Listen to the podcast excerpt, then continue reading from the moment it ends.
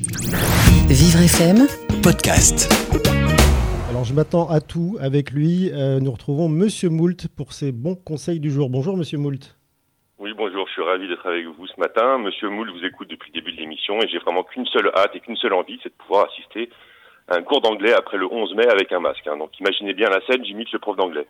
Paul got balls and goes to the doors. Repeat after me.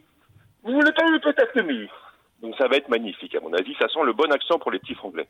En tout cas, voilà, Monsieur Moult connaît bien le sujet d'aujourd'hui, puisque Madame Moult est professeure de, de français au lycée, dans, le- dans un lycée du 95. Et je pense que pour être sur le terrain et pour écouter tout ça depuis quelque temps, je pense qu'il est bon de faire remonter trois points.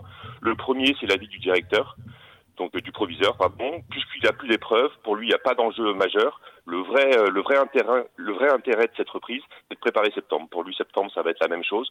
Donc voilà, c'est euh, commencer à appliquer les gestes barrières et surtout les faire appliquer aux élèves. Ça va être une préparation pour la rentrée de septembre. Le deuxième point, je pense qu'il est bon, qu'il est bon, c'est de voir les professeurs vraiment comme le personnel soignant, c'est-à-dire c'est des personnes qui sont dévouées à leur travail et que voilà, une fois de plus, ça va retomber sur le sur eux. Ils vont faire le taf, mais voilà, c'est toujours sur eux que ça retombe euh, chaque fois qu'il y a une réforme. Donc voilà, euh, je pense que les parents ont compris euh, la difficulté que c'était de garder un enfant et ont compris la difficulté que c'était d'être d'être d'être euh, professeur. Et le dernier point, c'est vraiment l'école inclusive. Monsieur Moult est très inquiet. Il aimerait bien qu'on lui explique comment une auxiliaire de vie de vie scolaire va pouvoir faire bien son travail avec un, une- un enfant en situation de handicap, puisque avec en respectant les gestes barrières, puisqu'il faut quand même l'aider et être près de lui pour écrire ses cours.